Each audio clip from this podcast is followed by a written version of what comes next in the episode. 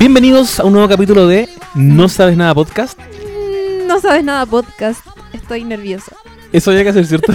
Sí, eso había que hacer. Uf, vamos. Este es un nuevo episodio de eh, tu podcast sobre series y peliculitas que hacemos semana a semana junto a José Manuel Bustamante. Soy Claudia Cayo. Estoy de vuelta, bitches. ¡Hey! Oh, ¡Aplausos! Los extrañé. Te extrañamos. Y ahora estamos extrañando a la Lula. Oye, sí han sido semanas difíciles para No Sabes Nada.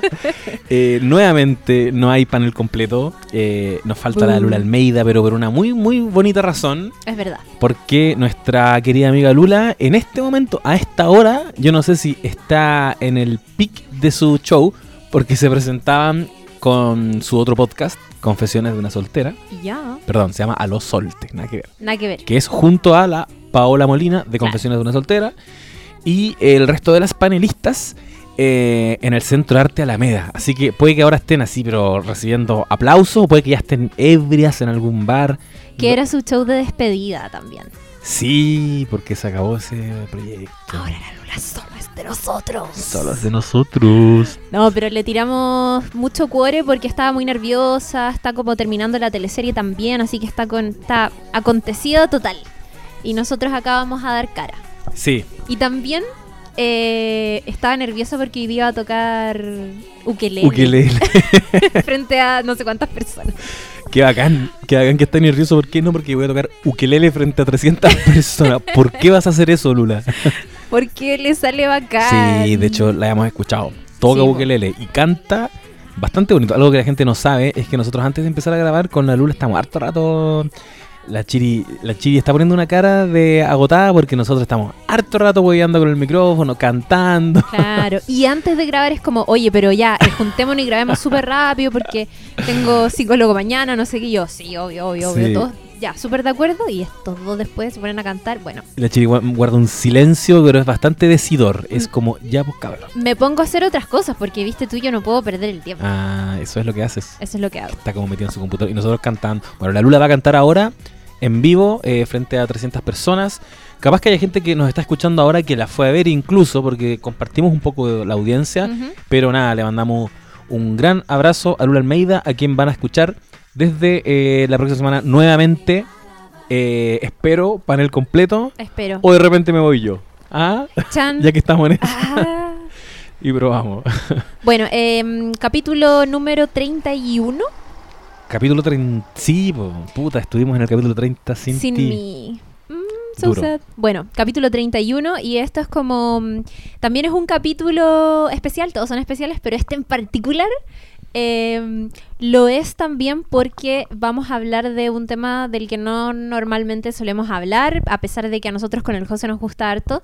Eh, la Lula es más lejana como al género superhéroes, no- a nosotros nos gusta más y vamos a ver todas las películas que salen y estamos como bien arriba de eso.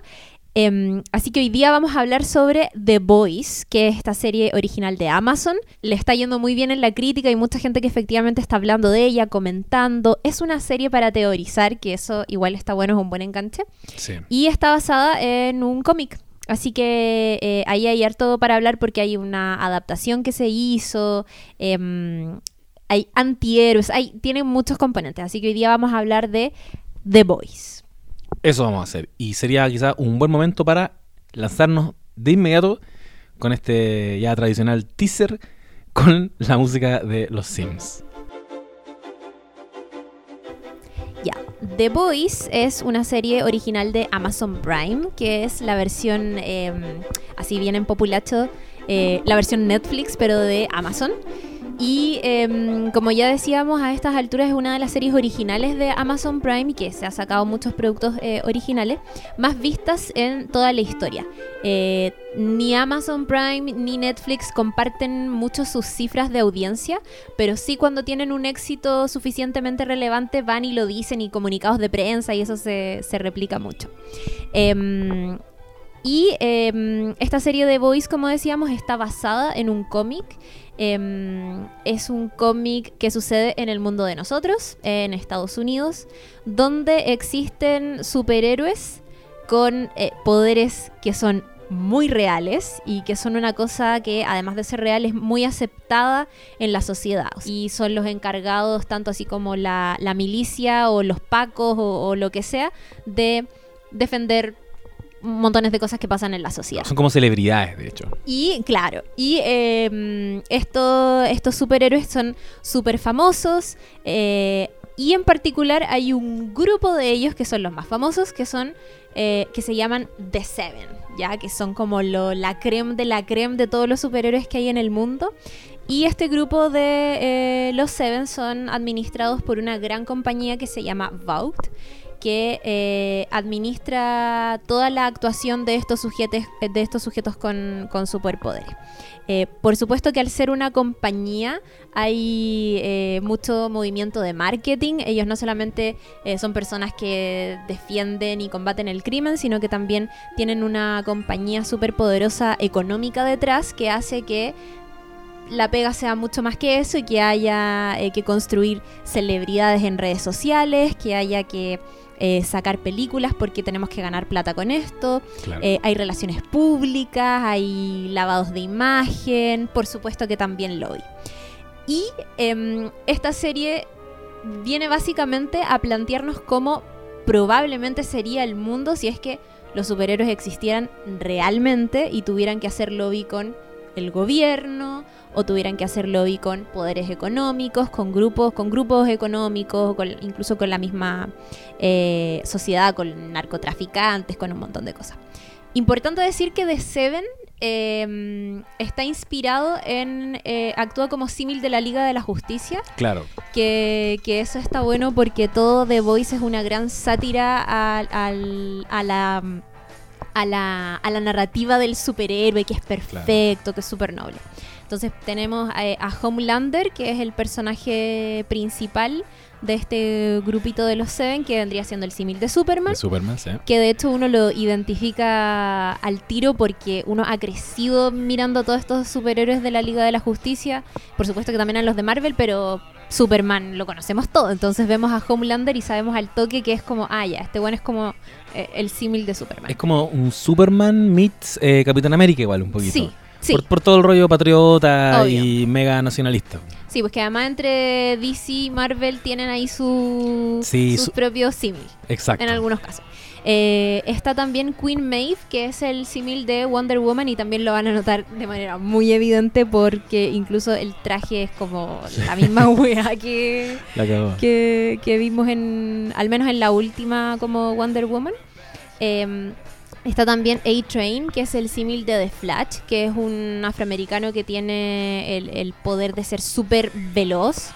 Eh, tenemos a The Deep, que es el símil de Aquaman tenemos a Black Noir, que es el símil de Batman, podríamos decir. Sí. Que es como eh, oscuro. Exacto, y es como misterioso. Y, Batman en esencia igual es como una novela policial media noir. Entonces yo creo que te están diciendo eso en el fondo. Tenemos también a Translúcido, que eh, no sale en el cómic de The Voice. De hecho, en el cómic está hay otro personaje que se llama Jack from the Jupiter. Ah, mira, que, que vendría siendo como el símil de eh, detective marciano. Eh, no lo que, que, es uno que es uno de los siete miembros originales de la Liga de la Justicia América. Y está Starlight, que, que es la, la protagonista, como la buena de. Dije, oh, spoiler, bueno. Eh, Starlight o Annie, que vendría siendo. Es, la nueva en el grupo, es una chica que ha puta, soñado todo el rato con, con, entrar, se ha entrenado desde chica para ser muy bacán y explotar todos los superpoderes que tiene y poder entrar a esta compañía para ser parte de este grupo de la creme de la creme donde están los mejores. Finalmente lo logra y ahí es como cuando la serie también eh, se dispara. Y es como un personaje clave para que nosotros conozcamos cómo funciona eh, esta institución desde los ojos de alguien que se viene incorporando recién y que viene eh, con muchos ideales y todavía no se ha contaminado por el sistema. Con las mañas que ya arrastran todos estos viejos culeados que, por Dios que tienen mañas. La cago.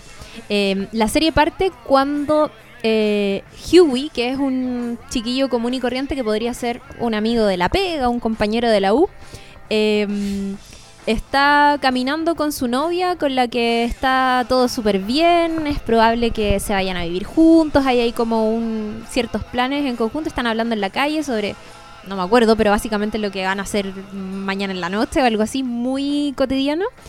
Y eh, él la tiene tomada de las manos y de repente en menos de un segundo vemos que ya no está, no está su polola y en su lugar Huey solo tiene las dos manos de esta chica Conchas. eh, eh, cortadas, ¿cierto? Sí. Como eh, Cercenadas. cercenadas, Sí. eh, lleno una- de sangre. Lleno de sangre y como que se ralentiza la escena y te muestran cómo le va salpicando la sangre. Y al tiro también instala este tono medio gore que tiene igual la serie, que es bien explícita. Y, y uno, no sé, yo por lo menos pensé que la habían atropellado. Y efectivamente lo atropellan, pero la cámara se empieza a alejar, se empieza a alejar y de pronto todas estas vísceras que están volando caen y se descubre ni más ni menos que a uno de estos superhéroes que hasta ese punto no lo conocíamos, que es A-Train, que es como Flash en el fondo. Es Flash, sí. En definitiva, Flash es un weón que eh, corre muy, muy rápido. Ese es su superpoder. Y que ni siquiera se detiene. Como que se da vuelta, para y dice: eh, Perdona, eh, no puedo parar, estoy apurado. Y se va. Y este se pone a gritar el nombre de la polola y, y cortan. Creo que ahí, como que créditos iniciales, de hecho. Está súper bueno para presentar el tono de la serie. Eh, yo lo he usado para convencer a personas de que vean esta serie. Así me convencieron a mí. Como Porque- diciendo esa parte. mostrando esa parte. Es que yo llegué al departamento, lo estaban viendo mis roomies y, y me como que pararon y me dijeron, no, pero mira, ve esta weá. Y se detuvieron, como que se fueron a esa parte. Y es, de altísimo impacto. Está, está fuerte porque te dice muchas cosas. De partida te instala eh, en qué posición vaya a estar al tiro. Los superhéroes son unos, perdón la expresión, sé que también estamos saliendo por radio en este momento, unos conches madres. Eh, y vamos a estar del lado de los civiles. Vamos a mirar esta historia desde el punto de vista de, de Huey. Bueno, algo que no hemos dicho es que The Voice es de hecho eh, no hace referencia a mucha gente pensaba que The Voice hacía referencia a este grupo de superhéroes antes incluso de, de ver la serie. Estoy hablando de la gente que no ha leído el cómic y que solo vio un tráiler, ¿cachai? Claro. Em, o, o incluso menos. Y en realidad The Voice es un grupo de civiles, como decía el José, que está liderado por eh, Butcher, que, mm, que es una especie de ayudante de eh, el FBI y que se encarga de como eh, eh, ¿cómo se dice? Como fiscalizar un poco las actuaciones que hacen estos personajillos famosos superhéroes y, y poner las cosas un poco en orden, como pararles el carro cuando hay que pararlos sin armar escándalo, por supuesto, porque eh, vamos a aprender que, que todo esto, los cagazos se tapan con más cagazos claro. y todo efectivamente es un mundo súper podrido de tráfico de influencias, de mm, eh, extorsiones, un montón de cosas. Y eh, bueno, en este primer capítulo vemos que luego de que le pasa esta tragedia a Huey, se acercan como abogados de esta gran empresa, este, esta multinacional que es la que reúne a todos los superhéroes, y creo que se llama Vault. Sí, Vault. Vault. Se acercan y le empiezan a ofrecer millones de dólares a cambio de que él se quede callado. Igual te muestran que él vive en una situación más o menos precaria, no es como de clase acomodada, por lo tanto le vienen bien las lucas, sin embargo él al tiro demuestra que tiene mucha integridad y rechaza las lucas porque eh, él en realidad quiere justicia, quiere que, eh, que el culpable, que en este caso es A-Train, pague por haber derechamente asesinado a su polola. Y, mm, y aparece este personaje que tú mencionaste recién, que es Butcher. Butcher, gran personaje, que es como. es británico de partida. eh, y tiene como una pinta que el mismo Huey lo define como la versión porno de, de un personaje de Matrix. Que de verdad tiene ¿En como. serio? No me acuerdo de sí, eso. le dice esa weá como que. Y, y en realidad es muy, es muy como Morpheus ofreciéndole la pastilla roja y la pastilla azul. Creo que hasta hacen la metáfora de eso. Porque él viene y le da una nueva alternativa.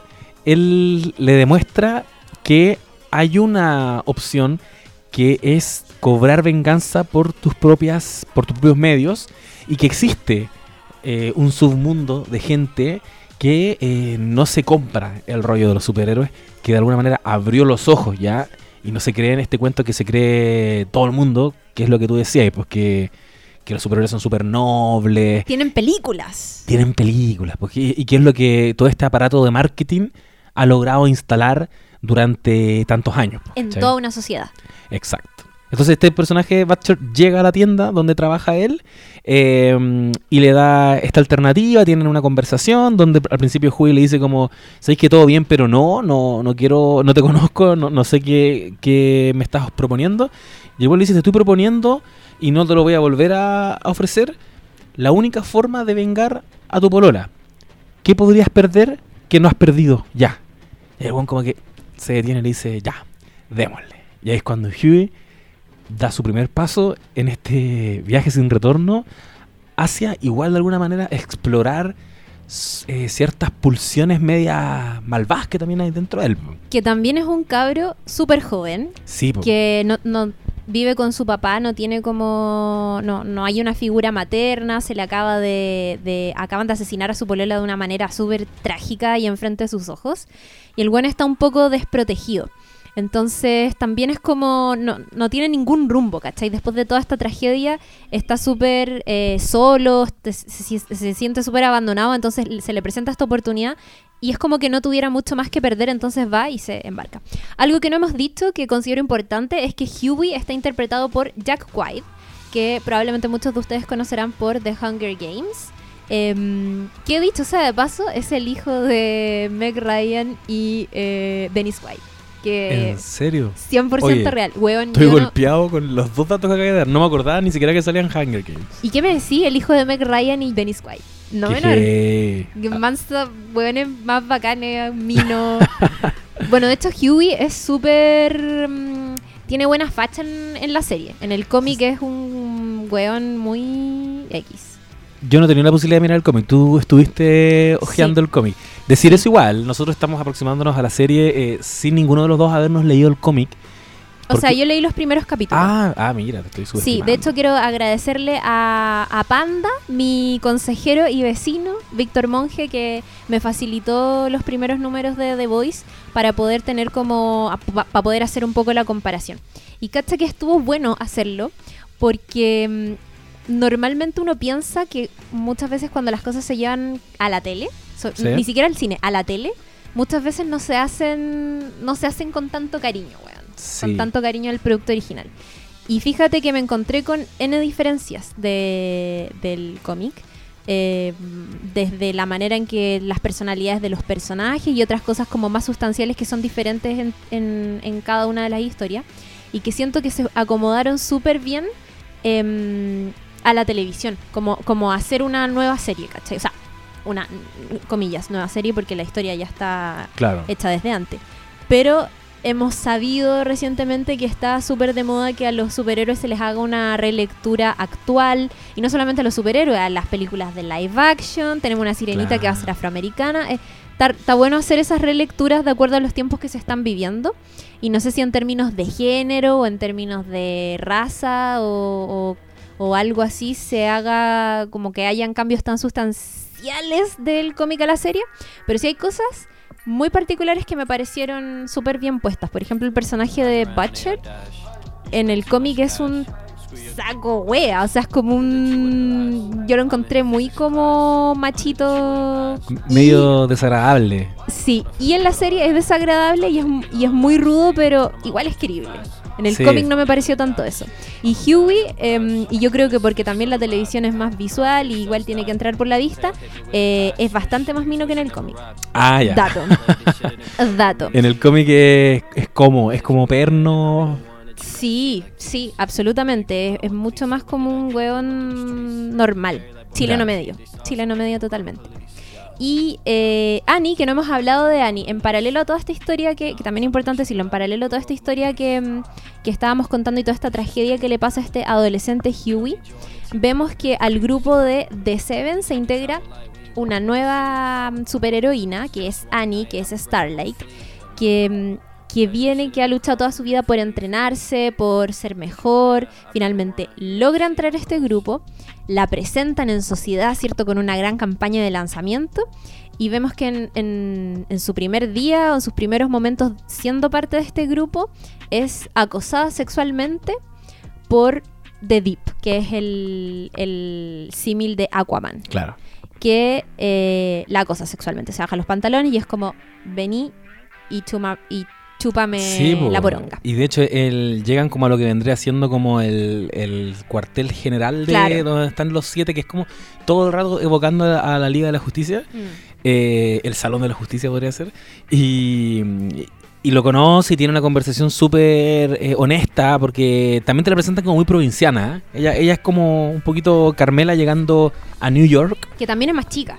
Es más chica, es más ingenua, rubiecita, eh, es como más naif y conversa con, con Deep, que claro, que es como Aquaman, y, ella reconoce que tenía póster de él cuando era adolescente, se da vuelta, eh, y también en una escena bastante impactante, el bueno está con los pantalones abajo, y le dice como ya, pues no eres tan fanática, y la loca se enoja, pero él le responde que si realmente quieres estar en, en este grupo, vas a tener que hacerlo. Y de nuevo te instalan un tono súper eh, dark. Como que noté heavy que para un piloto te mostraran esa weá al tiro y también te están haciendo como una declaración de principio Mm. importante que vamos a hablar acá de, eh, del, de Me Too en el fondo. Estoy hablando de cómo funciona la industria del entretenimiento, como pudimos verlo con todas estas mujeres que eh, denunciaron haber sido abusadas por Harvey Weinstein y por otros grandes productores ejecutivos que son estos buenos que mueven los hilos. Sí. Y claro, y, acepta, de alguna manera uno entiende eso, ¿no? Que, Sí, que ocurre algo ahí entre los dos. Sí. Y, y queda para siempre marcada por eso y hasta, hasta más avanzada la temporada Mm. en que finalmente lo, lo termina funando. Y, eh, y Deep creo que de ahí en adelante Se convierte en un pobre. se convierte en cualquier wea. es como una- un adorno dentro de, de la serie. Sí, bueno, quiero decir dos cosas con respecto a eso, que creo que este punto que estamos contando ahora es relevante pal- para, para lo que hablábamos antes, que es esta relectura que se hizo del cómic a, a la serie de televisión. En, el, en la historieta, fíjate que Starlight es nada que... O sea, me pareció una cabra mucho más inocente y en el cómic vive cosas peores. De hecho, la escena en que ella es abusada sexualmente por The Deep en, en la serie, en el cómic ocurre porque los tres integrantes, o sea, está, mm, eh, está The Deep, está Homelander, que de hecho Homeland- Homelander es el que primero la cosa y después se suman otros dos y es como, ven acá con los tres, ¿cachai? Y si no, no vaya a poder ser parte de este grupo. Oh, qué heavy. Y la, y la, la historieta es brígida, weón. Es súper dura e impactante. Y tiene, también tiene ese tono gore. Pues la, de hecho, la escena en que mm, eh, A-Train atraviesa la polola de Huey es súper sangrienta también, pues, ¿cachai? Y al tiro ahí uno entiende que estáis leyendo un cómic de superhéroes que claramente no es para cabros chicos La cagó. y que te plantea temas que son mucho más adultos y más polémicos. po. Está interesante igual ese cambio que tú dices, como de que hayan sido los tres héroes los que la. superhéroes los que la acosan versus la serie que optó por uno, pero que igual yo siento que es un eh, algo que tienes que hacer cuando haces una serie en el año 2019. Te vas a meter en un tema complejo. Eh, no he leído el cómic, estoy hablando sin, sin saber cómo desarrollan eso. Pero si vas a poner una situación de abuso, efectivamente, en los tiempos que corren, en que han habido tantas denuncias en la industria, en Hollywood, eh, tienes que hacerte cargo del personaje que cometió este abuso y no puedes tampoco relativizarlo tanto, ¿cachai? Entonces Mm. creo yo que, que si son los tres, que seguramente en el cómic está, mm, no sé, más bien tratado, de forma más orgánica, eh, si son los tres, quizás se puede diluir como la, la magnitud de esa weá, ¿cachai? Versus mostrar que es el acosador del grupo, ¿cachai? Es- Claro, ah, ya es sí deep. ¿Se entiende? Es como Deep dentro de todos los vicios que reúne este grupo de gente de mierda que son los superhéroes. eh, tenemos a uno que es el acosador y entonces podéis tener como más controlado el caso. Y de hecho también siento que eh, después como que se olvidan un poco de esta weá que hizo. Como que tiene poca repercusión hacia adelante. Más allá de, claro, lo que vamos a comentar después, que es como un poco en el clímax de la serie en que se destapa Mm. que el weón es un abusador. Eh, más allá de eso, eh, no escarban mucho Es como que hizo esa weá y él tiene después como un viaje medio de introspección Sí. y está como atribulado porque no es tan relevante dentro del grupo. Qué bueno que mencionaste eso de- del conflicto que, que te va mostrando también, porque, bueno, son, son siete, eh, o sea, eh, son, más, son más de siete personajes, pero eh, los principales, tanto los superhéroes de, de The Seven como, eh, de, como el grupo de The Boys, eh, están súper bien como mm, delimitados la- las personalidades de cada Sí. uno. Y eso que decíamos de mm, que tiene que ver también con el con los mismos con las mismas casillas que representan esta, estos personajes, estos superhéroes que hemos crecido viendo ya. Todos sabemos que Superman es súper patriótico. Claro. Todos sabemos que eh, Batman no opera igual que Superman. Son personalidades súper diferentes, ¿cachai? Em, sabemos, así como también sabemos que Spider-Man es mucho más, es un cabro chico, ¿cachai? Es, Claro. un, es un- es un adolescente. Entonces ya todos estamos como súper acostumbrados a que cada uno tiene su personalidad y en la serie eso también sucede, em, pero de una manera mucho más retorcida. Y en el caso de, de Deep, que es el acosador del grupo, a medida que avanza la serie vamos viendo que en verdad es un pobre tipo. A mí me da como, o sea, pensaba por un lado feo culiado y pensaba también como pobre weón, ¿cachai? Pobre weón. eh, es un personaje que de hecho yo al principio jamás me imaginé que iba a tener ese giro, pero poco a poco vamos cachando que es un... que, que es el, el de los pescados, ¿cachai? Sí, Él se siente po. como el weón que, que se relaciona con los pescados, que se puede que puede de- dedicarse a esos temas que tienen agua, onda, y se siente súper disminuido, por eso también quizás tiene, necesita esta cosa de, de demostrar poderío frente Mm. a una mujer, a una persona que es nueva, puede ser por ahí, yo creo que esto es por ahí, y, mm, y claro, vamos viendo que él tiene todo un conflicto interno como con qué es, con qué quiere ser, que siempre se ha sentido menos que los demás, eh, pero por otro lado también te muestran cier- como cierta mm, eh, fuerte creencia que tiene él de ayudar, ¿cierto? A bueno, una langosta encerrada en un como supermercado. animalista, Sí, como animalista. Que en verdad no podría ser de otra manera, si Sí, es casi... Habla, habla con ellos. Claro. Se comunica. Que eso eh, también es un poquito una burla a Aquaman, porque es como el medio en el que se puede desenvolver ese superhéroe. Sí. Eh, yo no, no estoy tan familiarizado con los cómics, no quiero aquí ofender a ningún fanático de Aquaman, pero igual uno tiene esa intuición, que es como, ya, y si está ahí en la Tierra, ¿cuál es el rol de Aquaman? ¿Cachai?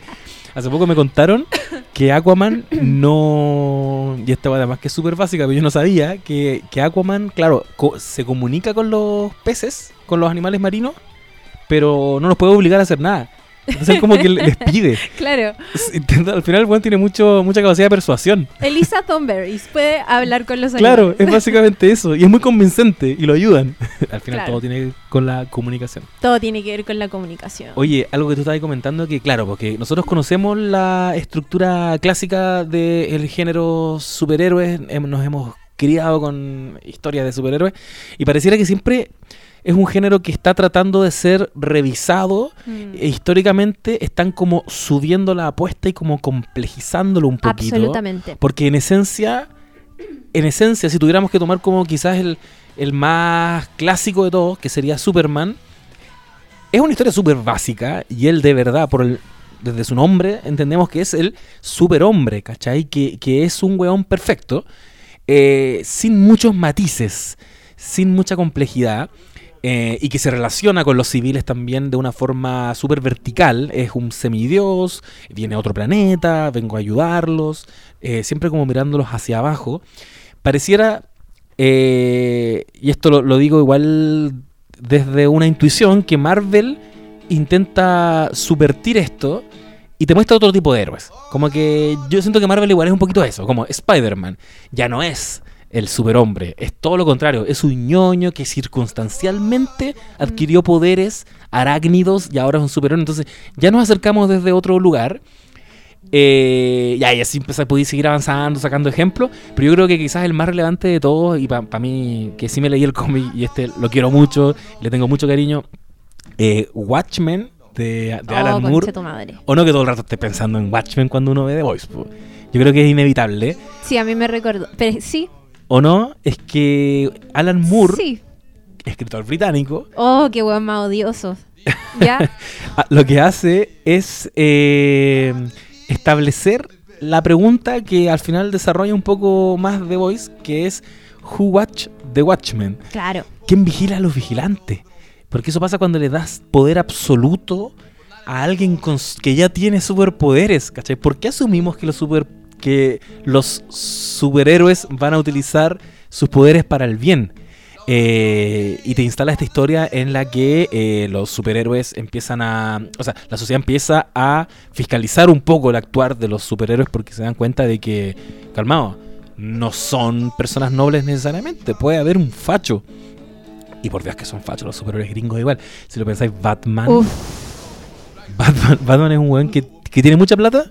Mira, me encanta abrir el debate sobre por quién, la otra vez leí un artículo, no me acuerdo dónde en el país, parece, que era como, ¿por quién votaron los superhéroes más conocidos de DC y Marvel? Oh, qué Era como- bacán. Claramente Iron Man votó por Trump Sí, po. y claramente Capitán América eh, como no votó por...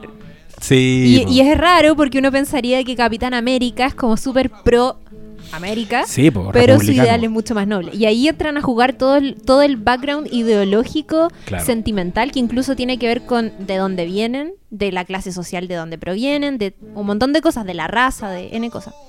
Y, y está bueno dar esos debates, weón. Exacto. ¿Cacha que de hecho, bueno, le preguntaron a, mm, a, a- a Eric Kripke sobre adaptar eh, este cómic que salió en, el 2006, ahora que han pasado más de 10 años.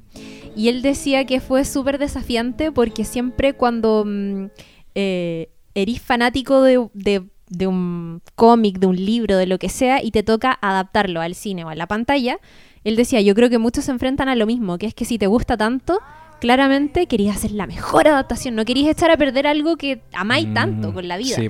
Entonces trató de ser muy respetuoso, pero también entendió que había que arriesgarse, y eso se ve de hecho en los cambios que, que tiene la serie, a, a poner otras temáticas o a mover ciertos elementos que tienen que ver con personalidades o incluso con sacar algunos personajes o transformarlos en mujer, em, etcétera, un montón de cosas.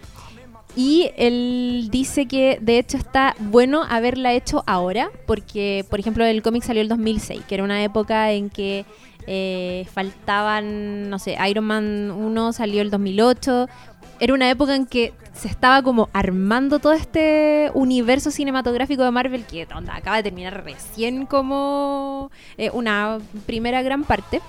Y, y él decía que estuvo bueno esperar tantos años porque en ese tiempo todavía era una sociedad, al menos en Estados Unidos, como súper amante de los superhéroes. Todavía no se había Sí. enfrentado tanto a la idea del, del antihéroe de manera tan popular como es hoy día. Que era un Claro. poco lo que me hablaba y tú creo, como hoy día en la tarde, que están súper de moda los antihéroes. Sí. Entonces, qué bacán que ahora que están de moda los antihéroes de carne y hueso, los eh, comunes y corrientes, que bacán es poner un antihéroe superhéroe. ¿cachai? Claro. Un, an- un anti-superhéroe. Tenís poderes, pero herí un concha tu madre, ¿cachai? Sí. Y bueno, y y eso es un poco el- lo que te lo que te establece Watchmen y que obviamente esta se- esta esta serie bebe este cómic tiene que beber, dijiste que era del 2006, Sí, tiene que estar haciéndole todo el rato guiños a, a Watchmen. Sin embargo, igual Watchmen está en la vereda de los superhéroes y narra una historia muy noir a propósito del personaje, en que están, están matando a los superhéroes y ellos tienen, después de que ya dejaron de ejercer, porque en algún minuto como que se prohibió el ejercicio de los superhéroes, y eh, los empiezan a perseguir y... Y, eh, y Rocha empieza a cachar que los están matando, por lo tanto los trata de reunir para defenderse ante esta amenaza. Pero estamos todavía en la vereda de los superhéroes, ¿cachai? Entonces lo bacán de lo que incorporan con, en The Voice, siento yo, es eh, hacerse cargo de que los superhéroes también son una institución. Sí, y en esta crisis de las instituciones que atravesamos ya varios años, eh, no queremos estar desde el lado de la institución. Queremos estar desde el lado de The Voice. ¿Cachai? Los muchachos, como la resistencia en el fondo. y siento que dialoga también mucho con lo que incluso hablaban ustedes en el podcast de Years and Years y lo que hemos hablado en el podcast de The Handmaid's Tale, con estas em, celebridades políticas. ¿cierto? Sí. que es eh, un weón que es muy famoso, que tiene toda una campaña de marketing detrás y que eh, a propósito de esta celebridad política, que es onda, solo fama, solo popularidad, tiene poder en la sociedad, ¿cachai? A- a- Claro. alcanza altos poderes políticos y en verdad no es una persona capacitada, no está en sus cabales, eh, puede ser un psicópata, puede ser un, ¿cachai? La weá que sea. Pero está respondiendo a pequeñas necesidades inmediatas que- Claro. que, tiene, que tiene la sociedad. po. Es que un poco también lo hablábamos en el, en el capítulo de, de, de Cobra Kai, creo, cuando hablamos como de este concepto que acuñaron los gringos del white trash, que en Chile en definitiva es un concepto, no, no, y, y lo que peyorativamente decimos como el facho pobre, que igual es un concepto Ah, que claro. Es un poco problemático, eh, pero también te demuestran que la masa rápidamente se rinde ante este personaje carismático Claro. que viene a hacerse cargo de problemas inmediatos, tan inmediatos como sacarle la cresta a un delincuente que me acaba de robar la cartera y puede hacerlo, ¿cachai? Versus la policía que no lo puede hacer.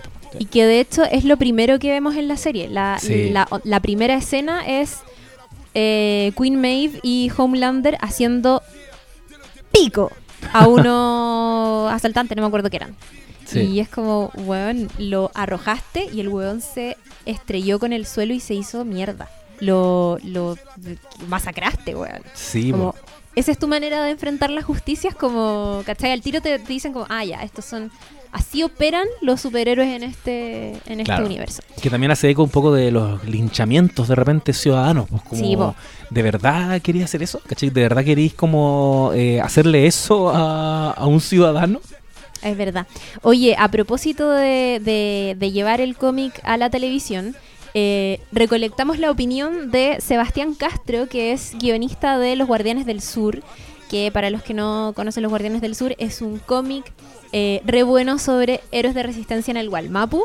Está eh, Galvarino, Lautaro, eh, Caupolicán, y, él es guionista de cómic. Es fanático de los cómics de Flash, y él eh, vio mm, la serie de The Voice, es fanático del cómic y le preguntamos sobre cuál a su juicio es el, el elemento o, o lo principal que hace que una adaptación de un cómic o de un libro eh, a la televisión se convierta en un buen producto. ¿Se entendió lo que dije? To- Sí. Me enredé. ¿Pero No, lo, entendí bastante bien. Ya, ok. Vamos a escuchar lo que dice. Sebastián Castro que mandó un audio de WhatsApp. Si me preguntan qué es lo que hace una buena adaptación en el formato audiovisual de algún libro o alguna novela gráfica o un cómic en particular, yo creo que más que respeten la historia tal por cual o las razas que a veces se quejan porque cambian raza o cambian género de personaje, eso honestamente he descubierto con los años que es lo menos importante. Lo que realmente importa es que mantengan el alma del cómic original. ¿ya? Eso no quiere decir que diga las mismas frases, no, no. Cada cómic tiene como su estilo.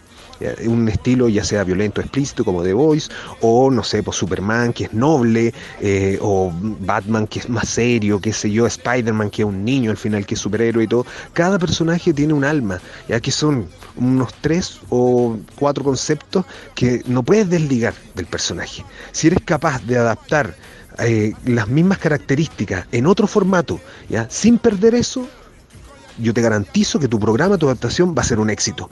Cada vez que se traiciona eso, ya no importando la, historia mala, no importando ya, eh, eh, todo se va para abajo. Así que, ¿qué es lo que garantizo una buena adaptación?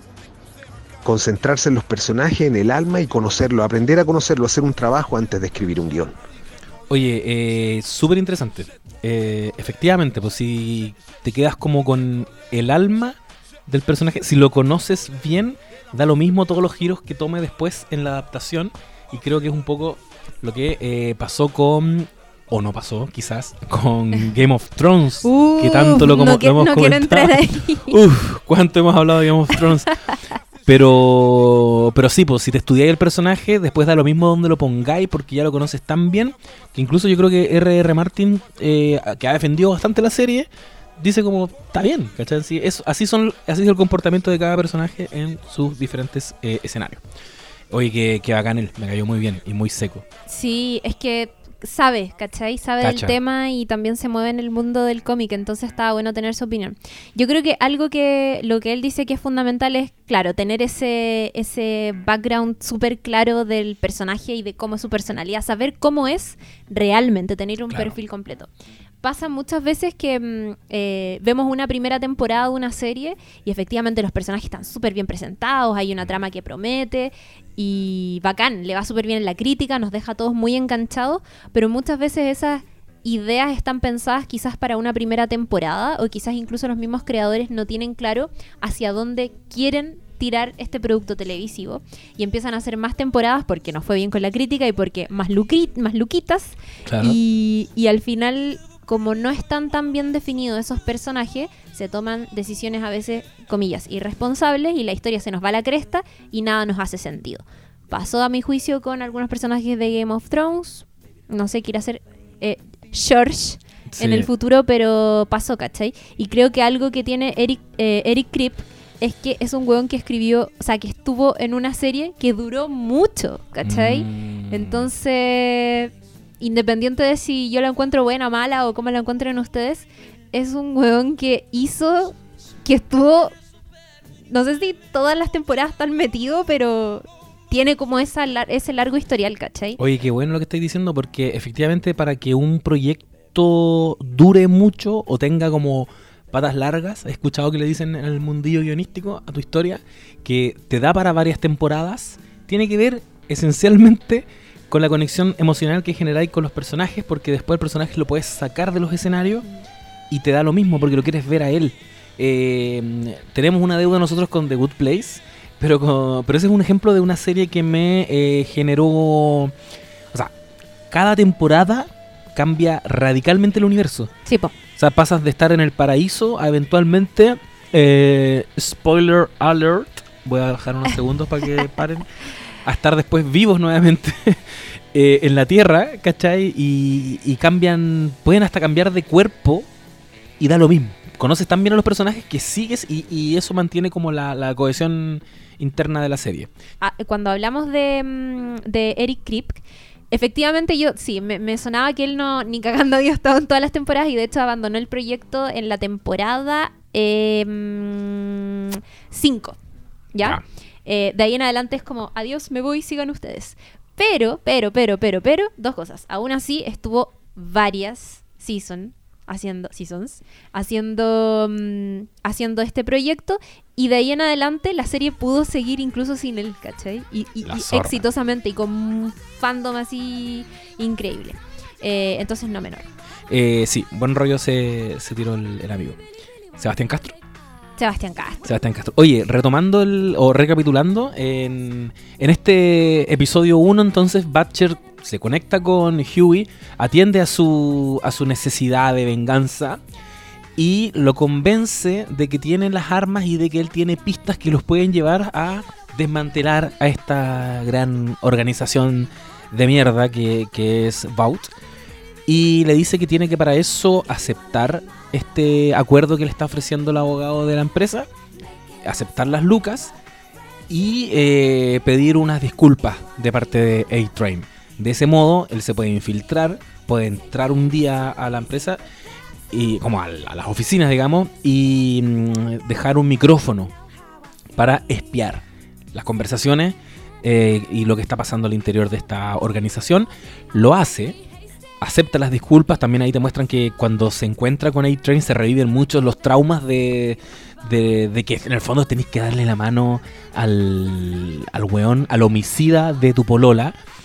Y aparte que ya también te dijeron que Huey parecía ser un weón con mucha integridad. Un, un weón bastante bueno, que, que no, que es muy correcto, él no va a aceptar las lucas y de repente lo, lo ves aquí en el mismo capítulo 1, dándole la mano a este weón. Logra dejar el micrófono, pero lo, lo descubre este otro personaje que se llama Translucent, que habíamos dicho que era como el, el hombre invisible. No sé si lo dijimos, pero hay uno más dentro de los siete que tiene la habilidad de la invisibilidad los descubre y los sigue hasta su tienda. Al final del capítulo vemos que, que en el que lo va a, lo va a interpelar, se, se ponen a pelear él ya había cumplido su misión y después de cumplir la misión, Hewitt, exitosa, está como súper empoderado. Y es Sí. como, "Ah, logré, logré poner el micrófono, es como que está experimentando salir de la cotidianidad, ¿cachai? Está como, la adrenalina la- de ser un sí. huevón que nunca ha sido. Eso, po, sí, po, está viviendo algo que nunca le había pasado y Batcher está como súper orgulloso y como le dice, pero no hay nada más que hacer, no tenemos otra, otra misión. Y dice como, no, esto es todo lo que necesitaba de ti.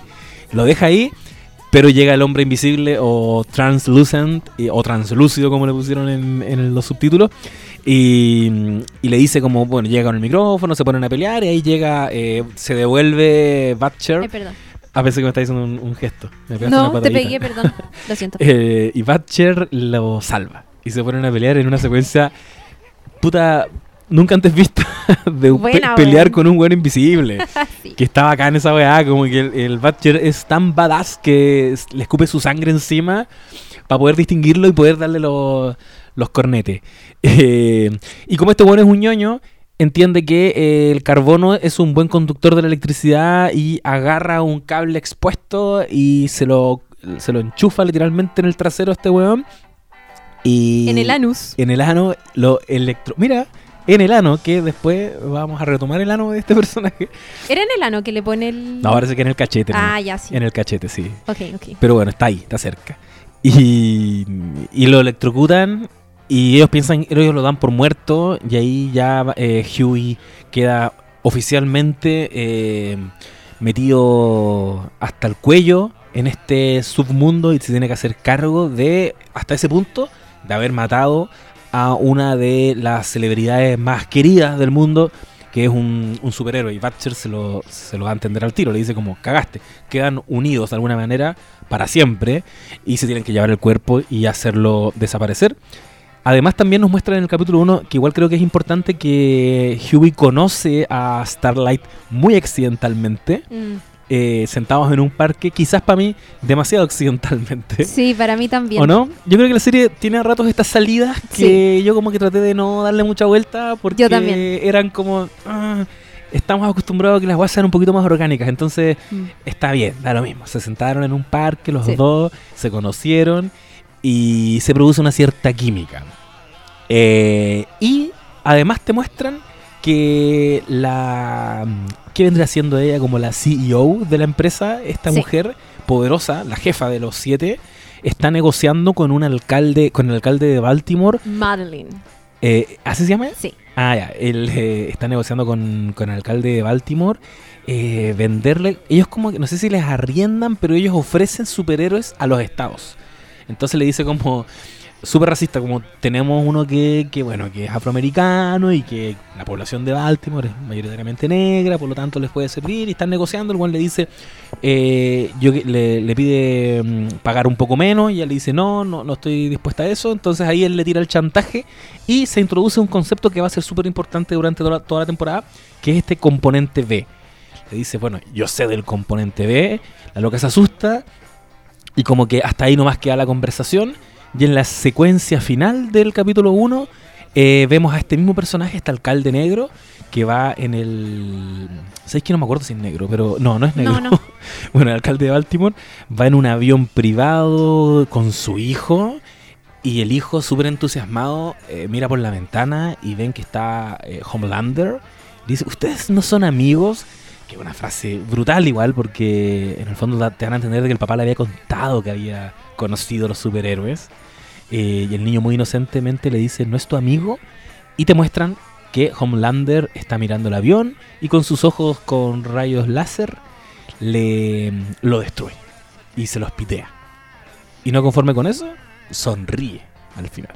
Entonces te dicen que en el fondo es un sádico el weón. Y se configura como el gran antagonista de, de esta temporada. Gran villano, concha tu Oh, madre. Gran villano. En Sí. mucho tiempo no había visto un villano tan interesante. Puta que lo odio. Retorcido culiao. Palpico, palpico. Y es carismático, pero al mismo tiempo hay una weá en la cara. Hay una weá en los ojos que hace que te den ganas como de, de pegarle al weón. Y después vais cachando de que, se, de que, de que es un psicópata, pues, si tiene esta capacidad de desdoblarse. Eh, es muy amado dentro de la sociedad norteamericana. Y al mismo tiempo, el weón es el que hace las weas más terribles en la serie y tiene unos traumas culeados de infancia que lo hacen comportarse también como un niño cuando está al lado de... De Madeline. de ¿Cómo se llama? Madeline. Madeline. Ah, ya, Sí. Madeline. Que en el Eh, cómic es un hombre. Ah, mira. Dato, Buen dato. dato. Y que aquí es su amante, es, su, es como su polola, su es pinche. que tiene una relación muy retorcida, muy Sí. retorcida, porque esta mujer es la manda más en esta empresa, ya Claro. es como la jefa. Eh, y es, na- no tiene superpoderes, es súper como ejecutiva, y tiene una relación media retorcida con Homelander y lo que... y- Sí, particularmente con él, y de a poco vamos a ir entendiendo por qué tienen esta relación retorcida, a medida que también se nos va a ir revelando el origen y la verdadera razón de por qué estas personas tienen consiguen superpoderes. ¿Nacen así? Claro. ¿Por qué nacen así? ¿Qué los hizo ser así? ¿Fueron tocados por, no sé, un extraterrestre, un dios? ¿Qué, qué sucede acá? Explíquenme. Porque siempre la- las historias de superhéroes te explican esto. Sí, Siempre hay algo.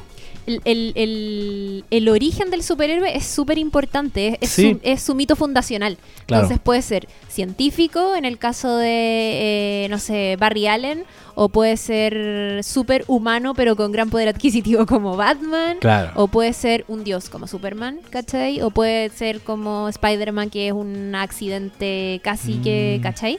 Sí, cre- creo que resumiste todas las opciones. Deben haber que- más. Bueno, Wonder Woman, que también eh, Dios, ¿cachai? Claro. Como un, un significado. Pero, O Kikas, que es un weón que básicamente le sacaron la mierda y dejó de sentir claro. como que ya no, ya no funciona su, su sistema nervioso. Entonces le pueden sacar la mierda y eso solamente lo hace ser un weón muy valiente. Nada Claro, Daredevil también, que está como en eso. Entonces hay muchas muchas posibilidades.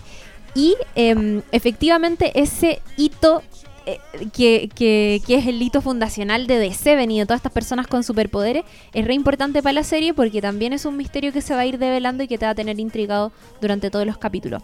Me gusta este episodio porque no hemos tirado ningún spoiler. Ha sido muy como hablar en términos generales de la serie y... Ah, mira. ¿Tú, tú me estás proponiendo que no hagamos spoilers? No, no, no. Si sale, eh, todo bien. Bueno, vamos a ver hacia el final de esta temporada, quizás lo vamos a decir después, que, que tiene toda la pinta de que esto va a ser una temporada 2, o sea, se viene sí o sí. Ya está grabándose, de hecho. Y, y no hay dudas cuando tú terminas de ver este capítulo con ese final tan anticlímax que, Oh. que tiene que haber. Es casi como que cortaron un capítulo en dos y nos falta ver cómo, con- cómo termina el capítulo, que el se está proyectando igual. Esto va a ser largo. Esto va a ser súper largo, es verdad.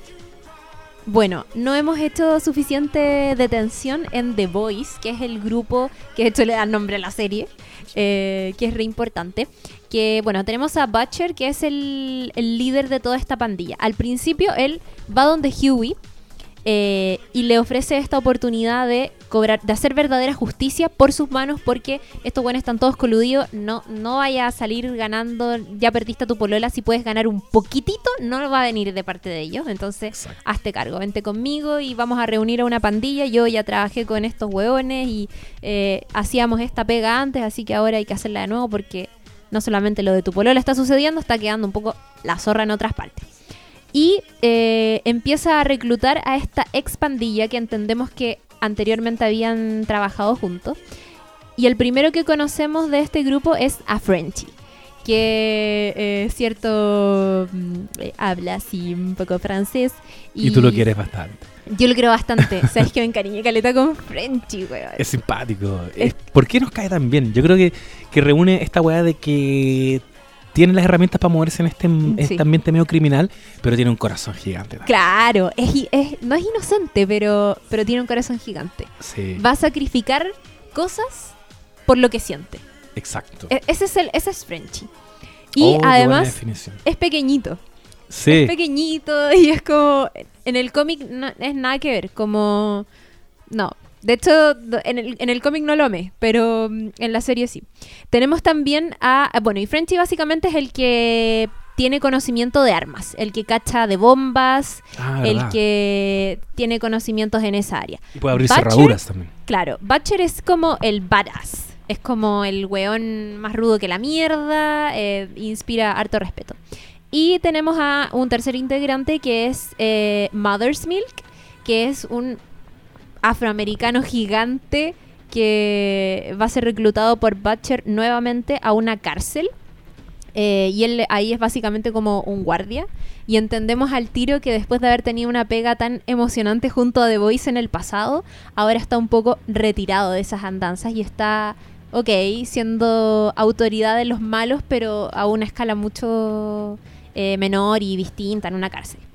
Y por supuesto que la oferta de volver con este grupo le, le atrae mucho porque es una pega emocionante. Sí, po. Y sabemos que, que a, lo- a, a estos hueones tan bacanes, obviamente que eso les atrae mucho.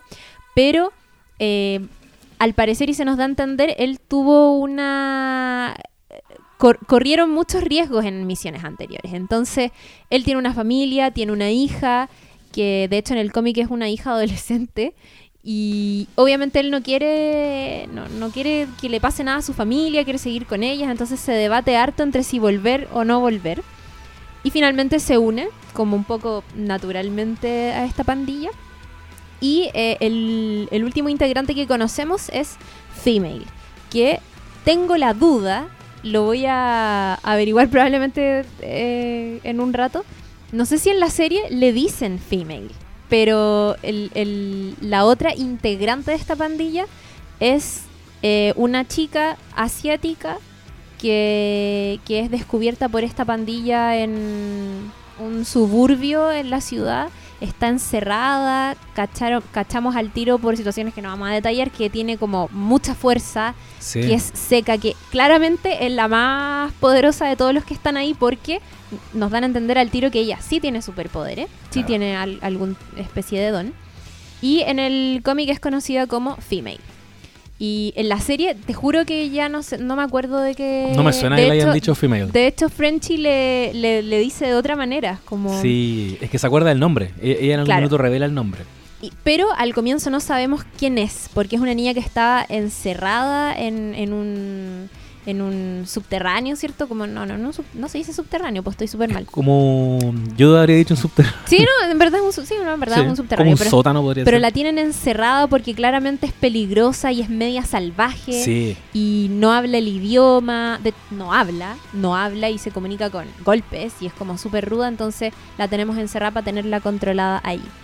Eh, también se nos insinúa que su condición de, eh, de medio que es poderosa tiene que ver con un experimento científico, al parecer, con una intervención científica ahí como que no... como que este componente B, que es el que mencionábamos del capítulo Claro. 1, que se vuelve como el tronco de esta temporada porque es ilegal. Y en el fondo estos, estos los cabros, que podríamos podría ser una traducción chilena de The Voice, los cabros tienen eh, la intuición de que eh, no, de que de hecho es, es ilegal y que lo están utilizando. Y empiezan a- a rastrear esto y parece que a ella le estaban, no sé si inyectando. Claro, es que era- te dan a entender que era como un experimento. Sí, ella ¿Cachai? derechamente existía para experimentar con ella. Claro.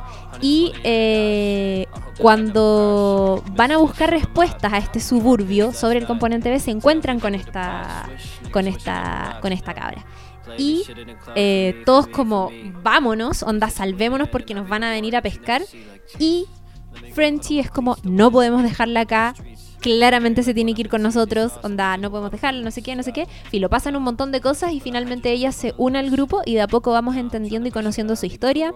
Ella eh, en la serie al menos pertenece a un grupo de, mm, de, de guerrilleros en su país. Y vemos en una especie de flashback que ella efectivamente se inyectaba en esta guerrilla el componente B. Y eh, el componente B, para que se hagan una idea, es como una suerte de droga como esteroide, que Sí. es como lo que consumirían los deportistas, pero que acá consumen los superhéroes. Y que también es adictiva. Claro, es adictiva y de hecho A-Train, que es el, em, el sujeto que atravesó a la polola de Huey al principio de la serie, tiene problemas de adicción con esta cosa y además está súper obsesionado con ser the fastest man alive. Claro. Que- y es como, tengo que ser, y, y- y de hecho, acotación aquí porque en el universo de The Voice, tanto en el cómic, más en el cómic, pero en la serie igual se da a entender un poco, hay otros grupos, así como existe The Seven, hay otros grupos de superhéroes. Está como la versión juvenil, como, como la primera liguilla, ponte tú. Ah, que- no, ¿Sabes que no me fijé? Sí, porque... es como el Club Disney, en el fondo. Claro, vendría siendo como un club Disney. eh, en el cómic eso es súper patente. Hay como un grupo de jovencitos que son bien reventados eh, y que también tienen superpoderes. Y en la serie eso te lo muestran a través de la competencia que tiene que enfrentar A-Train con otro eh, superhéroe que también tiene esta, este el don de la velocidad y es como la carrera, es como la pelea del siglo, pero la carrera del siglo Claro. entre A-Train y este otro. Y por supuesto que eh, The Seven y esta gran compañía Vought está, tiene mucho en juego ahí, hay plata, o sea, si perdís una carrera es como menos auspicio, un montón de cosas, entonces él necesita este compuesto y se está volviendo adicto. Y por abusar de hecho de este compuesto, se nos va revelando en la serie, eh, es que tuvo todo este accidente con, con la polola de Huey. Claro. Y mientras va avanzando esta investigación, que yo diría es como la gran columna dentro de la serie, que es seguir pista tras pista, y eso también yo creo que la hace ser eh, muy género eh, noir, que es como full una novela negra en el fondo. Eh, la serie te va eh, mostrando y te va exponiendo más de cómo funciona este universo en que eh, ex- existen estos superhéroes y como una buena excusa para todo el rato hablarte de la actualidad. Ya lo dijimos con lo más evidente que, que es esta crisis de las instituciones y, y el Me Too y, y cómo ocurren cosas tan perversas en la industria del entretenimiento. Pero también hay una escena en la que hay un capítulo, de hecho, entero, en el que hay como una gran cumbre, podríamos decir. Como una, una- es como una Comic Con. Eh, la- yo, Es co- yo estoy pensando en la de la iglesia católica. sí, pues es como Sí. una especie de Comic Con, Es pero como Lola Palusa. en vez de que vayan lo, lo- series de ficción, van superhéroes que existen en la vida real. Exacto, ¿Cachai? exacto. Y está el, y está este especie de pastor Sí. que es un personaje igual bastante interesante porque es un superhéroe homosexual que pregona eh, un discurso ultra conservador donde rezando vamos a curar la homosexualidad. Eh, bueno, él también tiene un dato dentro de, de esta seguidilla de pistas que, que van obteniendo los eh, The Boys. Sí, po, y está, es, es bueno ese personaje, bueno, no sale tanto en esta primera temporada, pero está bueno, es como el hombre elástico, Claro. es como un hombre elástico y, y sí, pues es una suerte de pastor y sabemos por, por otra, eh, otras escenas de la serie que hay antros de mala Sí. muerte donde van estos, estos superhéroes, los más conocidos, a dar rienda suelta a sus más oscuras eh, perversiones y deseos y cosas. Eso Eh, está súper bueno. Y eso también es del capítulo 1, que es un gran piloto. Claro. Y te dan a entender que este, mm, este pastorcillo eh, no solamente es homosexual, sino que además en estos antros em, se relaciona con niños menores de edad. Porque de hecho Huey le Mm, Sí. dice como, ¿o no? Cuando lo acosa, ¿o estoy inventando? No, me suena, me suena que, que tiene algo de eso también. Sí, sí, sí, le- creo que le Si dice. estáis blufeando, yo estoy contigo. Porque, porque Ya, no te- estoy segura. Tengo la sensación de que sí. Pero, Pero, pero ese es el personaje, es un homofóbico culiado y que mete la religión todo el rato y es como, no, te tienes que bautizar porque no sé qué. y que era clave dentro de esta cadena eh, de tráfico de este componente B, que en definitiva la empresa eh, lo está utilizando para, y esta es una gran revelación que tenemos durante la temporada, para generar estos superhéroes. Eh, los superhéroes están siendo creados desde que son bebés. Les están, les están inyectando los superpoderes y ahí por lo tanto eh, vamos eh, encontrándonos con una revelación para todos los superhéroes dentro de ellos. Starlight, que, que ya habíamos visto que tenía una mamá que era bastante penquita, que como que la era estaba... como el papá de Crystal. Es el papá de Crystal en definitiva, como explotándola para eh, vivir la fama a través de ella. Y, mm, y después cachamos que incluso la había sometido a estos experimentos. Había puesto a disposición a su hija para que le inyectaran el componente B y, y la convirtieran en una heroína, en una superhéroe. Y, y también estaba está desarrollándose siempre esta tensión entre Huey, el protagonista, que como nosotros dijimos en el capítulo 1, la conoce a ella y durante esta temporada eh, se va encontrando con ella en diferentes momentos eh, que después Butcher decide utilizar para acceder a más información y tener ahí una fuente privilegiada en la investigación. Y ella, de hecho, en un minuto la invita a salir y, y el Butcher los descubre que están conversando como por WhatsApp y le dice, ¿vas a aceptar esta invitación? porque vamos a pinchar su teléfono y vamos a escuchar todo lo que hable. Y empieza como un, un dilema terrible para, para Huey, que es un personaje supuestamente tan correcto. Yo siento que todo el rato nos están diciendo que no es tan bueno el weón, Mm. eh, porque está enamorándose de ella, pero quiere también vengar a, a su ex. ¿Cachai? Que es un relato recurrente en la ficción. Que Sí. es este hueón que tiene una misión que cumplir, necesita infiltrarse y en este proceso de infiltración descubre que tiene sentimientos hacia otra persona y es como el gran, el gran Sí. conflicto de Huey al final. Eh, Debe ser un, un tropo. Creo, no sé si que eh, Sí, lo- po. los ñoños más ñoños utilizan el concepto como los tropos. es que Debe, ten- debe tener lo, un nombre. lo utilizaría si es que lo supiera, no me Sí. los sé todos, pero... no, pero obvio que debe existir. pero obvio que es, y si no, lo invento acá. Sí. Eh, mm, iba a acotar otra cosa, que el componente B en el cómic también es usado por The Voice, porque es una droga, efectivamente, y para ellos poder, cierto, llevar a cabo todas estas misiones y enfrentarse efectivamente a estos dioses casi, necesitan tener un poquito más de fuerza porque son hueones comunes y corrientes. Entonces, efectivamente el componente B es una droga que te da cierto poder por un lapso de tiempo, claro. ¿cachai? Y eh, vamos descubriendo que en el objetivo de esta empresa de, de es eh, ofrecerle los superhéroes a eh, casi como armamento a los ejércitos. Mm. Quieren incorporarlo en el ejército y también quieren ofrecérselo a, a otras naciones como un, arma súper efectiva. ¿cachai? Es casi como tener el poder nuclear en el fondo. Claro. Sí, de hecho está buena esa analogía porque yo creo que al final eso es. Tener a semidioses dentro de tus filas, o sea, en una eventual guerra, ganáis sí o sí, ¿cachai? Por eso es tan importante todo el lobby que se haga con los gobiernos, con los senadores, eh, en todas esas instancias para poder, para lograr meter a estos, mm, a estos superhéroes en la milicia. Cacha que hay una cosa que no hemos dicho, pero mm, eh, hay una escena muy importante y decisiva en la, en la serie que tiene que ver con eh, un avión que está, eh, que está secuestrado por un grupo Uh. terrorista. Sí. Y eh, obviamente The Seven se entera de esto y acude Queen Maeve con Homelander a salvar toda esta situación. Y entran al avión, efectivamente tienen más o menos controlados, como tranquilos, los vamos a salvar. Y todo bien, súper, onda, esto va súper bien encaminado, probablemente lo salvemos. Pero se dan cuenta que eh, el piloto está secuestrado, o sea, queda un terrorista en la cabina de piloto Sí. el no sé cómo se llama el loco que está al lado del piloto, pero él está muerto, creo. El copiloto, Eh, claro, gracias. Qué estúpida. Creo. Estúpida.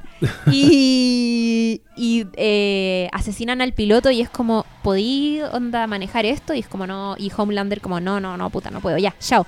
Vámonos, misión perdida, se mueren todos Oh, y es muy fuerte. Es palpico porque es todo lo contrario a lo que estamos acostumbrados de A ver ver. en historias de superhéroes, Claro. en que Spider-Man tiene que decidir en que salvo este tren, eh, no sé, estoy inventando, lleno de niños, o salvo a esa abuelita que va cruzando la calle, pero quería salvarlos a todos. Acá eh, Homelander eh, queda retratado de cuerpo completo, porque el weón no está dispuesto a hacer ningún esfuerzo para salvar a los pasajeros. No me queda claro si podía o no podía hacerlo. Yo tiendo, tiendo a creer que igual podía hacerlo. Por supuesto que podía. ¿O Él, no? él es muy fuerte. Lo que pasa ahí es que en medio de toda esta eventual tragedia, que ya es un poco inevitable, él se da cuenta que tiene una oportunidad, que es, si es que este accidente sale efectivamente como el hoyo y mueren todos, nosotros como compañía tenemos una oportunidad para exigirle a las Fuerzas Armadas que nos integren, ¿cachai? Sí. Es como, si ustedes no estuvieran integrados, esta tragedia no hubiese sucedido porque nos hubiésemos enterado más rápido de la tragedia y hubiésemos llegado antes. Entonces, ve como una oportunidad. A mí me queda la sensación de que, por supuesto que podía hacerlo, él es muy poderoso y no estaba solo, también estaba con Queen y, mm, y no puede hacerlo. Y eso es como ya, filo, bueno, nos vamos, no sé qué. Y, y mientras a él lo vemos súper como desinteresado por todo esto, como sin ningún sentimiento de dolor o de pena porque no va a poder salvar a ninguna persona, había niños. Eh, vemos por otro lado a Queen Maeve un poco más eh, tocada por lo que está viendo y realmente afectada porque ve que no, no los va a poder salvar.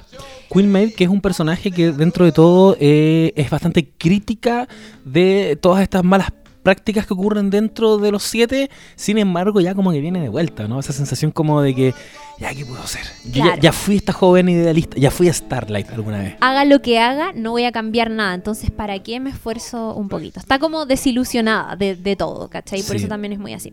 ¿Cacha que eh, esa escena eh, de este ataque terrorista es el ataque de las Torres Gemelas? Oh, te iba a preguntar esa Sí, weón, está acuático. Y obviamente que el rescate sale mal. eh, y de hecho Homelander no de- onda, deja morir a toda la tripulación. Pero logra desviar el avión, salvando a las Torres Gemelas, eh, pero impactando el puente de Brooklyn. Oh. Y, y en cierta medida Esto es el cómic, ¿no? Claro. Y, y- y en el fondo, ese episodio que es tan eh, paradigmático, o sea, como tan emblemático, perdón, del, del cómic, tiene esta relectura de- en, est- en la serie. Qué, qué rudos haber hecho que, eso. que es porque se da en la actualidad, básicamente. Sí, po, no, y año 2006, meterse en ese tema igual es Weón. too soon, encuentro. No, imagínate que ya, 2006, y todas esas escenas que vimos en la serie, que son super gore y muy fuertes de abuso, de todo, Sí. en el cómic son peores. O sea, imagínate lo polémico que fue, ¿cachai? Como, onda, no, está cuático. Sí, no, o sea, estáis hablando de que hay eh, personas que perdieron familiares en el, en el atentado y perfectamente pueden haber accedido a este cómic.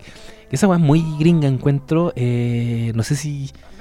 No sé, no sé si menos sensibilidad, no sé si hay menos respeto por estas tragedias o, qué onda, pero, pero que, duro igual el año 2006 describir qué pasó dentro de un avión, porque yo encontré muy fuerte ver la escena. El otro día se la contaba a alguien y me emocioné un poco. Creo que es una muy buena escena. Porque es brutal. eh, son los papás agarrando a los cabros chicos y diciéndole por favor llévatelo, ¿cachai? Como sálvalo a él.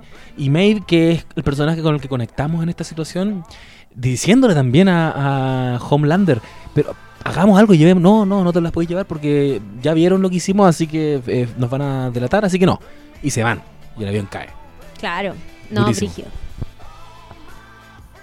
Bueno, y, y se va develando a lo largo de esta temporada eh, varios secretos. Uno de los más importantes, si no el más importante, es que Butcher, más allá de este rencor que le tiene a los superpoderosos, eh, estaba muy ligados a ellos porque Homelander se había acostado con su, con su esposa, que, que lo que sabemos de ella es que no está, según él, está viva, pero habla con una persona, no me acuerdo quién era, una amiga de O que ella. se suicidó. O que no- se suicidó, pero, pero no acepta la idea de, de que murió. Él, él está como con una sensación de que la voy a encontrar. De hecho, él va a una, una parte del cementerio y rompe la lápida, porque es como la lápida una representación de que está muerta. Mm. Ella no está muerta, yo tengo la sensación Su de que... cuerpo no está aquí. Exacto, e- eso, sí, es eso.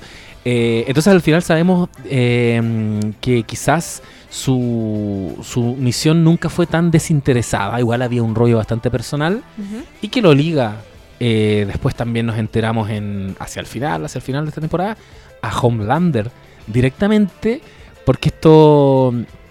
Porque claro, había tenido una... Se había acostado con Homelander, pero Homelander ni se acordaba de él, tampoco se acordaba mucho de ella, mucho menos sabía, y esto se lo revela eh, la jefa, ¿cómo se llama? Se me olvidó el nombre. Madeline. Madeline le, le revela que él la dejó embarazada a la, a la mujer de... Se lo revela un doctor. Es un doctor el que le, Tenés toda la dice razón. la verdad. Sí, Que es, verdad. eh, que es un doctor que estuvo a cargo de este laboratorio donde hacían los experimentos con componente B y, y ay me siento rara, compound, compound B y, mm, y, y esta- estas guaguas, Exacto. bebeses. Y con esta información, eh, Homelander eh, entiende que él la dejó embarazada y que hubo un aborto supuestamente, un aborto espontáneo.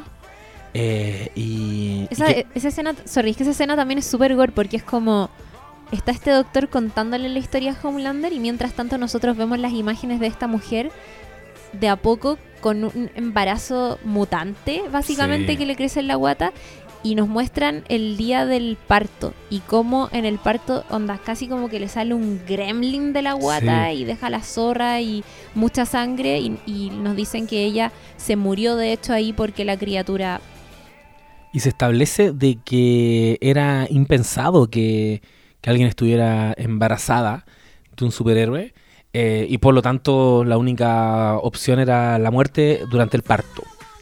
Sin embargo, al final, al final, al final, y esta es la secuencia final de la temporada, eh, esto es real spoiler Sí, sí. atentos Aquí se viene spoiler, les voy a dar un, dos, tres, cuatro, cinco segundos.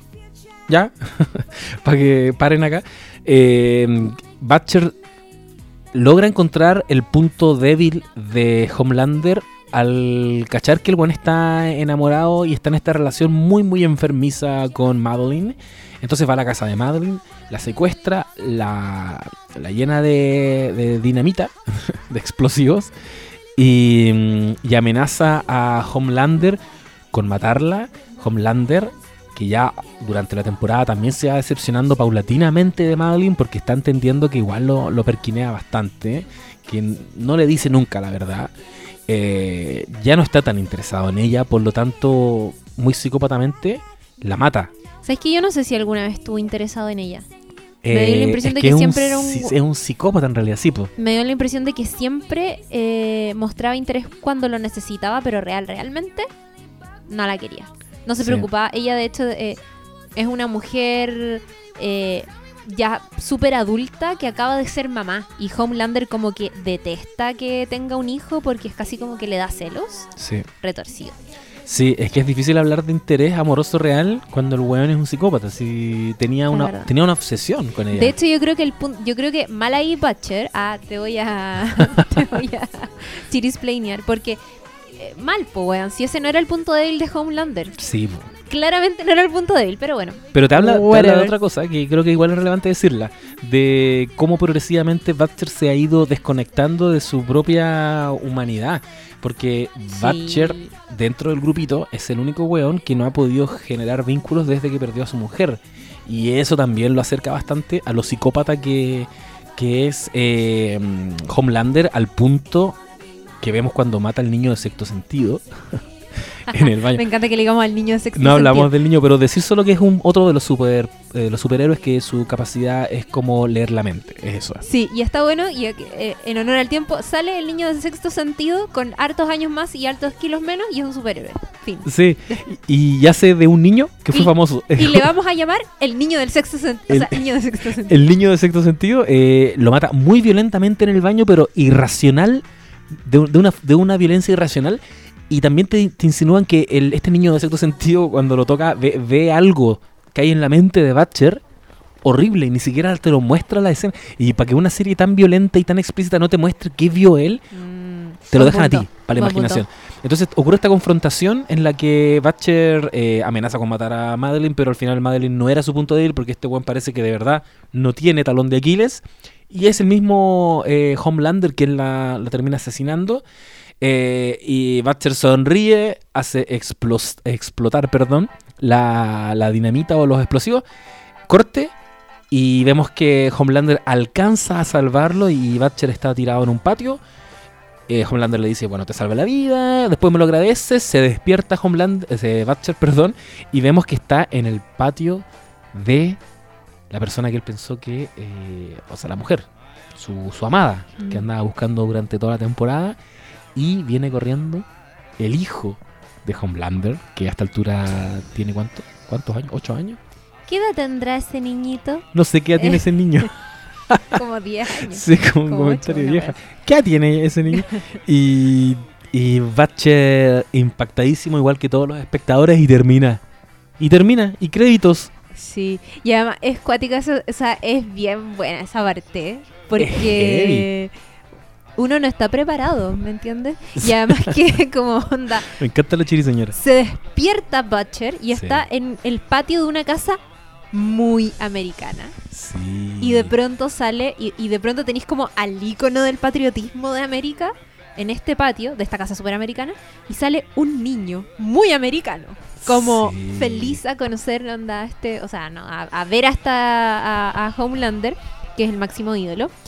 Y sale una ama de casa muy americana. Muy americana. Que es Becca, que es la, la, la, la ex esposa de, mm, de Butcher. Y se nos da a entender que eh, ella está como, se ve súper bien, entre comillas. Eh, está, se nos da a entender que ella lleva varios años viviendo con este niño y que eh, efectivamente está viva y ahí tú empezás a preguntarte, pero ya, entonces esta relación fue consensuada, ¿qué es lo que nos estamos perdiendo aquí? Hay como que la mente eh, explora muchas posibilidades. Yo de verdad quedé muy metido con esta escena. Mi primera sensación, que obviamente la descarté súper rápido, es que Homelander seguía viéndola a ella, pero no, porque rápidamente me acordé que la serie le está diciendo que Homelander no se acordaba, ni siquiera sabía que había tenido un hijo con ella, pero me llama mucho la atención la reacción de ella, que no se impacta tanto de ver a Homelander. No, po. Entonces uno, claro, piensa, ¿había algún grado de afecto de ella hacia él? Y le dice, mira, estamos todos en familia. Con esa frase termina la serie, de hecho. Y Butcher palpico. Y es, una, es un final súper desolador. eh, y es súper interesante lo que tú dices, no lo había pensado, que claro, es muy gringo. eh, muy sociedad norteamericana versus este Butcher que es súper británico y que toda la serie se ha movido en las tinieblas, como que su, vida es súper oscura y es súper triste y ella parece que viene de un mundo muy luminoso, no, nunca estuvo tan afectada como, como él y, y yo creo que es el castigo a, a un personaje que a lo largo de la, de la serie vamos viendo que eh, tampoco era tan bueno. Es un weón que, que igual estaba utilizando a todos los cabros, a los The Boys, para, para un fin súper personal. ¿Cachai? Eh, y a, a contrapunto de esto tenemos también a Huey que, que logra también enfrentar al tipo que mató a su polola. Y antes de eso rescata al resto de los, del equipo, que es algo que no hace Butcher. No. ¿Cachai? Entonces él como que sí reivindica esta idea de colectividad, esta idea de las Spice Girls. Oh, gran momento. Gran momento. Eh, los rescata y, y también es capaz de, a diferencia de Butcher, darle como una redención a, a quien es su némesis, que es A-Train, porque en una situación que un poco tragicómica igual, muy anticlímax, full anticlímax el final de esta serie, de esta temporada, porque se están enfrentando a A-Train, te, te- te muestran que luego de haberse metido tanta droga, el weón realmente está invencible. Y tú dices como que, chucha, ¿cuál es la salida acá? Y ocurre que justamente porque se ha metido tanta droga, su corazón se ha hinchado mucho y le da un infarto. Y muere, con, muere en un infarto. Eh, no, no muere, le da un infarto y él empieza a llam- llama. Sí, no muere. Llama a emergencias. Mm. Entonces ahí también te dicen que, bueno, él sí es capaz de soltar. De soltar esta sensación, esta sed de venganza que, que es algo que no nunca hizo Butcher y que terminó eh, siendo, al menos en este universo, castigado con esa escena tan terrible.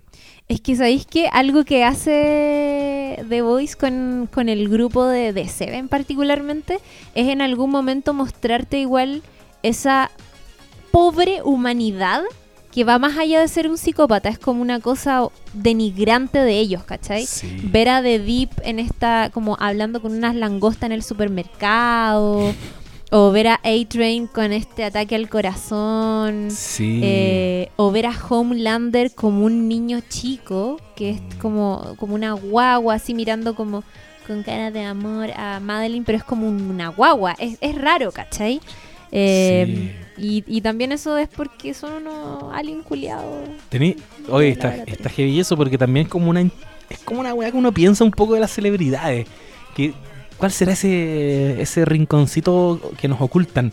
Esa weá extraña que tienen. Que Homelander es claro, poder como actuar como una guagua porque no tuvo padres, básicamente, y tiene como muchos daddy issues.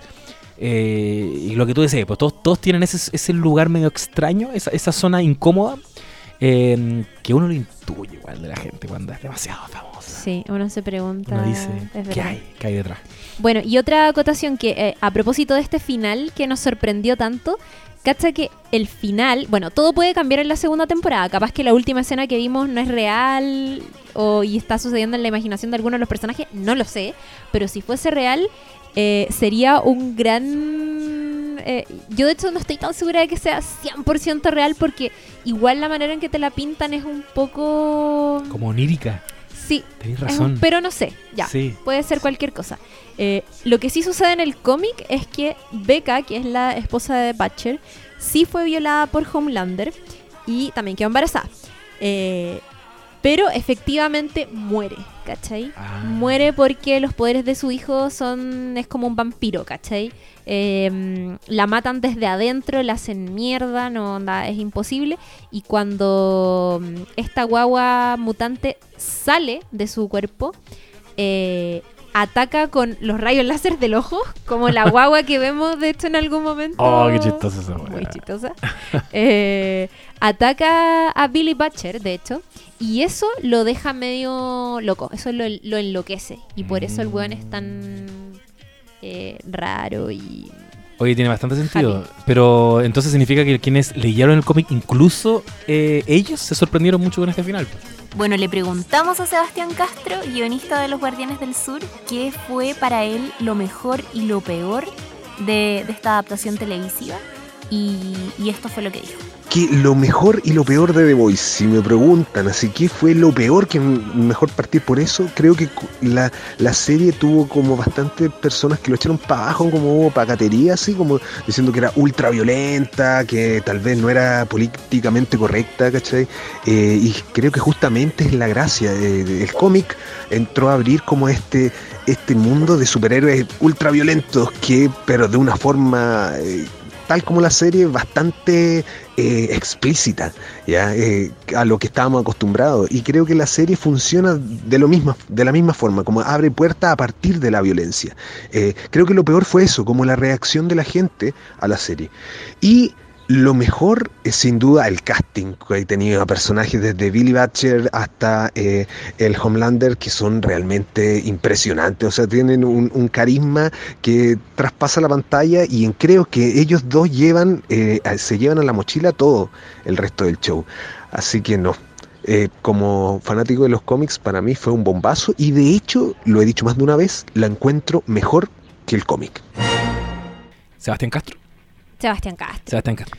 Eh, y yo creo que ya estamos como en condiciones de ir, ir cerrando. Súper en condiciones. Eh, decir que es una serie así como muy, muy en conclusión, por lo menos para mí, que la recomiendo mucho. Es como refrescante ver este tipo de historias de superhéroes en la época en la que estamos pasando, en, lo- eh, en que estamos como full Avengers.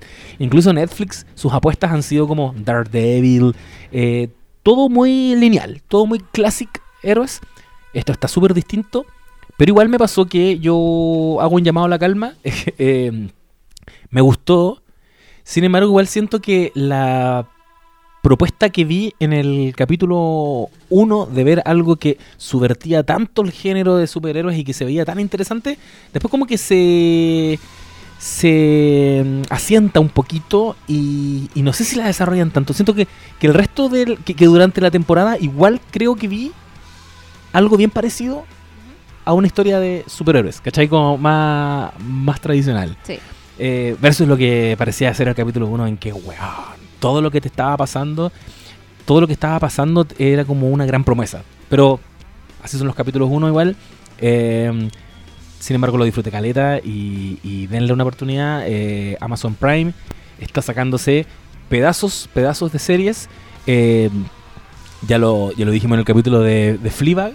En- creo que está dándole una pelea súper interesante a las series de, de Netflix y, al, y a las propuestas de, de Netflix. Yo, de hecho, creo que hoy día estoy bastante más eh, conforme con la platita que estamos pagando en el departamento por Amazon Prime ¿Qué que antes? por la de Netflix, que hace ratito que no me, no me produce mucho. Mm, Las, las películas están malitas, las segundas temporadas. es que no ha sido el año de Netflix. No, No, HBO le ha dado hartas patadas por muchos lados. aunque Mindhunter Incluso teniendo un final de Game of Thrones que no fue satisfactorio, igual, Sí. igual ha tenido buenas cosas. Y Amazon Prime, todo pasando. Todo pasando. Y de hecho, eh, esto no es publicidad, pero hay seis meses creo que son como a 1.700 pesos en Amazon Prime.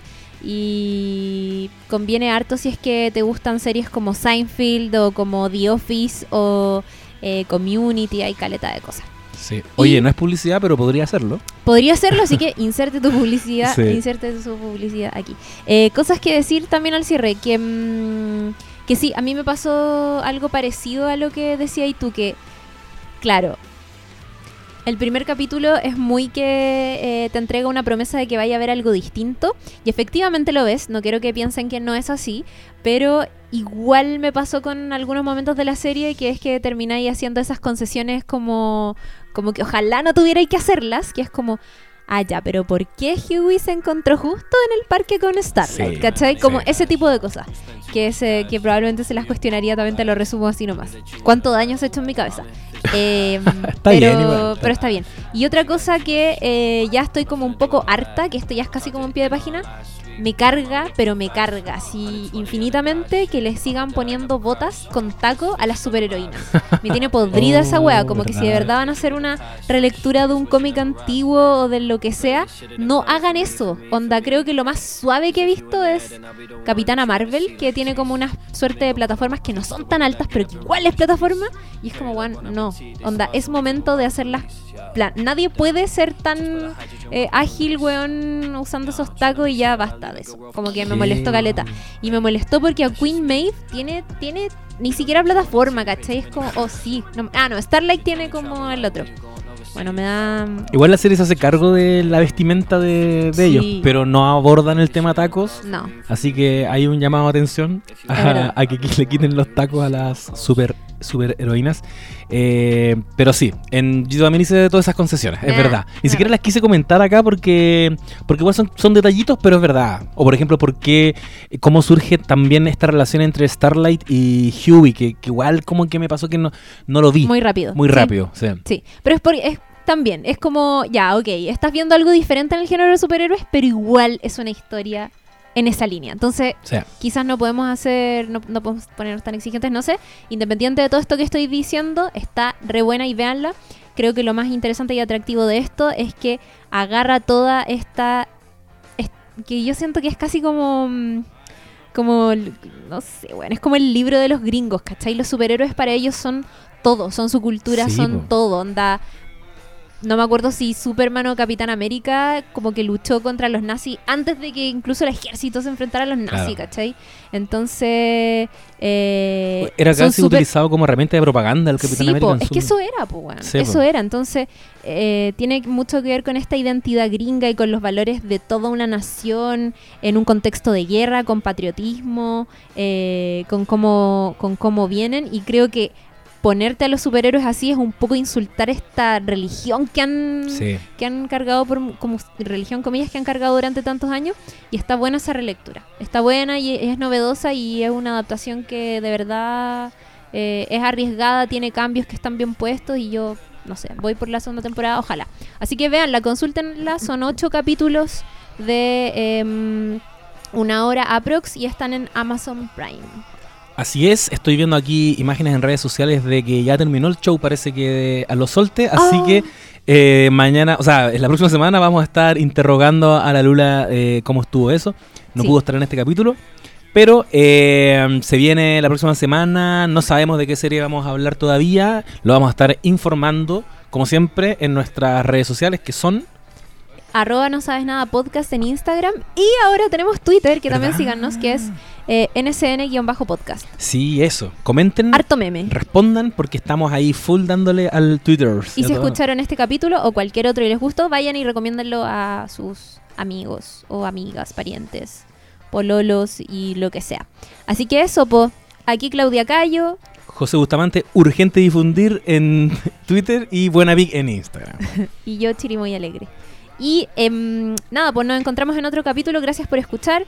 Pueden escuchar este podcast en eh, subela, eh, no sabes nada punto subela.cl, Google Podcast, em, eh, eh, eh, Apple Podcast y Spotify. En todos lados, estamos en todos lados. En tu plataforma de podcast favorita.